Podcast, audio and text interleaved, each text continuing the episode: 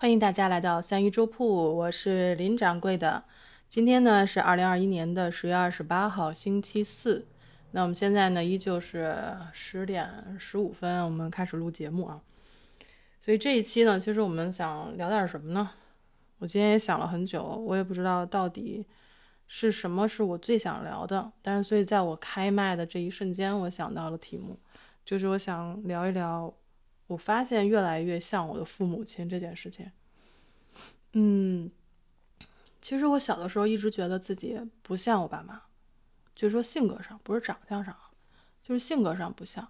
然后他们总会说我有一些这样的那样的缺点，主要是缺点啊，因为优点的话是很容易被看到，但是缺点的话是更容易被家长来批评的嘛。就说比如说一些不愿意跟人交际啊。啊，交往呀，不主动一点呀，比较被动啊，然后比较小的时候叫我处窝子，我不知道，嗯，北方的同学们知不知道这个意思？就处窝子嘛，就是整天在家里面待着，然后不敢出去，到了外面以后呢，就是，呃，比较，就是不愿意、不敢跟生人说话，然后也没有特别积极的跟小朋友去玩的那种，所以我那时候就觉得，好像为什么我爸妈的那些优点我都没有。就比如说像我爸爸，他就比较去比较适合，也比较愿意，而且非常有能力去跟陌生人去交流。那我妈妈呢，其实她也是非常独当一面的，就很有大将风度。这这个词用的准确吗？希望吧，反正我爸妈也不会听这气啊。我就觉得说他们两个的优点，为什么我没有继承到呢？就是好像是家里面的那个那只黑羊，就是好多性格上的一些缺陷。然后后来为什么我说今天聊这个话题？就直到现在长大了之后，然后慢慢的跟父母相处的时间久了，然后你自己会有一些判断，然后你会发现，其实我身上的这些所谓的缺点，其实也是他们性格当中比较薄弱的环节。你就比如说这个人与人之间交际的这件事情，我一直以为我妈是。就是手拿把攥，你知道吗？就是有如掌中之物，我不有如探囊取物。但是后来就慢慢才知道，他其实并不是很喜欢跟陌生人交际的，就是只跟一些比较相熟的朋友可能聊得比较好。但如果是让他去跟陌生人交际的话，其实他内心当中的压力是很大的，并不是说他没有能力去交际，而是说他觉得这件事情是会非常消耗能量的一件事情。但是这个也是这几年他才会跟我说这样的话。以前，所以我就一直会觉得，说我为什么不像我爸爸妈妈那样，就是会会来事儿，会来事儿，就是就是掌握的比较好那个节奏。虽然现现在也也还可以吧，就是说你强逼着自己去去去做一些这种。就是人际交往上的一些事情，变变得会积极一点，演的会积极一点，但事实上内心还是很排斥的。所以一度我认为自己是有一点那种轻微的社交恐惧症，但后来我觉得应该是叫尴尬症，就是觉得嗯真的不想去跟陌生人交往交流。然后就为什么呢？我能躲开吗？就哪怕是同事在街上认识就见到了我，其实也是比较想，就是我能绕开吗？就是能不能？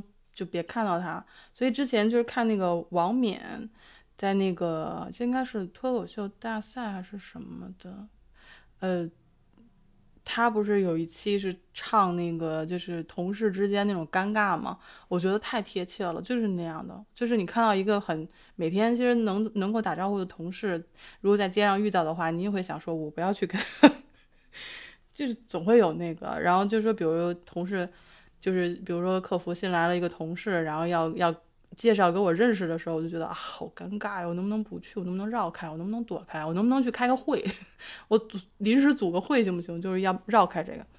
所以那时候就觉得自己，嗯，怎么没有随了父母？后来真的长大了以后，才发现其实父母亲他们其实也有这方面的问题。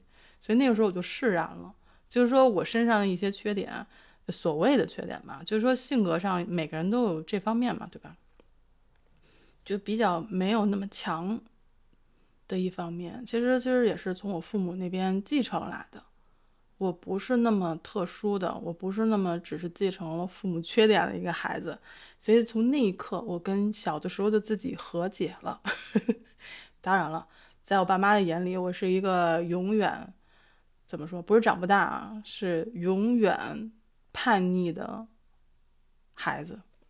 就永远叛逆，就好像你的脖子后面有一个逆鳞，你就是永远会跟他对着干。他是这么觉得的，但我其实没有，我只是有的时候去表达自己的观点。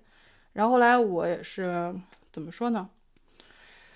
嗯，我觉得我自认为自己有一个成熟的那个标志，就是我认为自己不需要再过多的去给予解释。嗯。因为原来跟父母相处，经常会觉得他是误解了我的意思，但事实上就是两方都听不进去对方的观点的时候，两方都在喊，但事实上是没有一个有效的沟通的。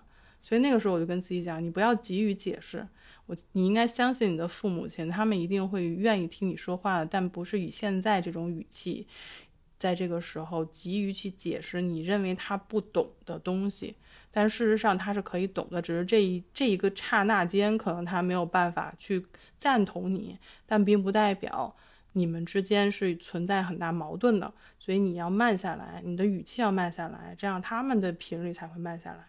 真的是那一刻，我才觉得自己是成长了。那个大概是八年前吧，成长的比较慢，对不对？嗯，所以说。父母子女之间真的是这种缘分，你是一生从降生时候就开始的。我一直跟他们说，我说，我说我的父母亲就是，呃，我出生以后老天爷送给我的礼物，不是我是他们的礼物，而是他们是我的礼物。因为我出生的时候我就拥有他们两个了，其他人我都不知道是谁的时候，我知道我有父母，而他们对我非常好，非常爱我。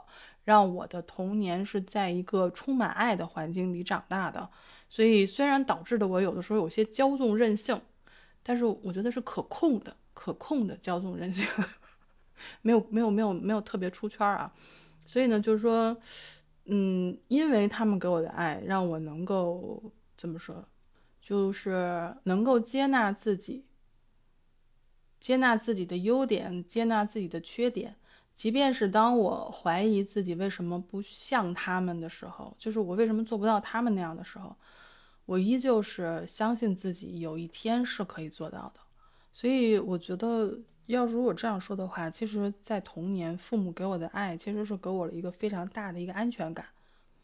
就是无论是我在一群人当中的时候，还是说我只有一个人独处的时候，我都是有安全感的，因为我。是充满爱的，说这话是有点不好意思，但是我觉得确实是这样的。我记得之前我们有谈论到，就是说，嗯，你需要，大家可以需要对自己有一个赞赏嘛，然后你可以赞赏每天自己十件事情，就那一期。然后呢，有一个朋友在下面给我留言，他说他认为，呃，一个人小的时候这个时光是非常重要的。尤其是身边的成年人，比如父母亲对他的夸奖，可以建立起他的自信心。嗯，这个其实是我是非常同意的，因为父母亲的爱是可以建立起我们的自信心的。但是，并不是说所有的父母都知道，嗯，如何去向孩子倾注和表示他的爱。所以，有的时候可能，即便心里有爱，但是方式有错，或者说，即便是他做了父亲和母亲。他也可能不知道如何去做，所以在方式甚至说心中的爱意上，他并不是说天生就有的。有些有些人是这个一定要后天学习的，但他学习能力又比较差的情况下，可能就会造成一些朋友在年轻时候、小的时候的一些不能说阴影吧，但是就是觉得缺少这种爱的这种养护，所以我那时候才建议大家说，我们长大了。我们没有办法再回到小的时候，回到那种由身边的人去鼓励、去表扬才能建立自信的时候了。我们都有缺乏自信的时候，所以当我们长大之后要怎么办呢？就是要找到方法，靠自己重新再建立我们的自信。我觉得一定要相信自己是可以做到的。儿时的那些经历必然会造成后后面我们长大之后的问题。但是并不是说我们长大了之后依旧没有办法去面对和解决。我们长大了，我们有能力了，我们可以去慢慢的去抚慰我们童年时候的那些阴影。这并不是说我是那个站着说话不腰疼啊，就说啊，你父母小时候爱你，你当然这么说，但不一定。就是你小时候一定，即便是不从父母，也会从别的地方有一些阴影。所以我觉得，就是说，当你想治愈这个阴影的时候，我们需要强大一点，我们需要去慢慢的由自己去重新重塑我们的自信心。所以这个其实是我一直想想说的，就是我们他们都说我们内心深处是有一个小孩的，就是我们童年的自己，你能不能接纳他？你能不能跟他对话？所以。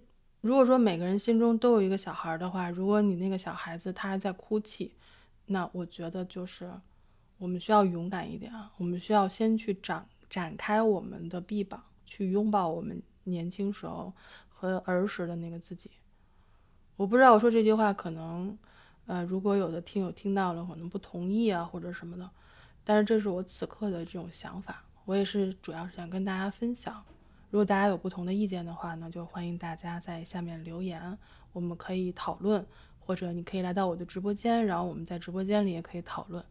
这张专辑其实是介于我们直播间和三一周铺直播间里的故事那张专辑的一个中转站。我希望呢，能把我日常生活中的一些嗯思想片段，还有我们的经历的一些事情记录在这里。嗯，不光是记录了，也是一种跟大家的分享，希望大家能够参与进来。这样的话，我们在直播间，然后我们在这个录播专辑当中，我们可以遇到更多的朋友，可以向大家展示更丰富的三鱼粥铺。非常感谢大家一直的收听，还有感谢大家的留言、点赞还有转发，非常非常感谢大家。那我们现在的时间已经是十点半了，接近我的 录制尾声了。今天还算比较顺利啊，录制了十五分钟。那我们一会儿还要去上传。那那我们今天呢，就基本上任务完成，可以安心睡觉了啊。跟大家就是说一下，我们星期六会有两场直播，一场呢是在北京时间的十点钟，我们会有一次访谈，嗯，是关于。啊，这个先那个什么吧，啊，不说了，我们到时候再说。啊，还有一场呢，就是我们在星期六晚上的三鱼粥铺直播，啊，呸，就就是说到现在，主主播的嘴皮子还不是很利索啊。就是三鱼读书会，那我们依旧是会分享三本书。那我这次稍微有点变化，所以我可能会分享给大家一个戏剧，是一个。故事是关于秘密的故事啊，希望大家期待吧。所以我们周六会比较忙，我们周六会有两场直播。那我们今天接近尾声，来跟大家说一声晚安，祝大家今天晚上开开心心，明天一天顺利。我是林恩，那我们就明天见了。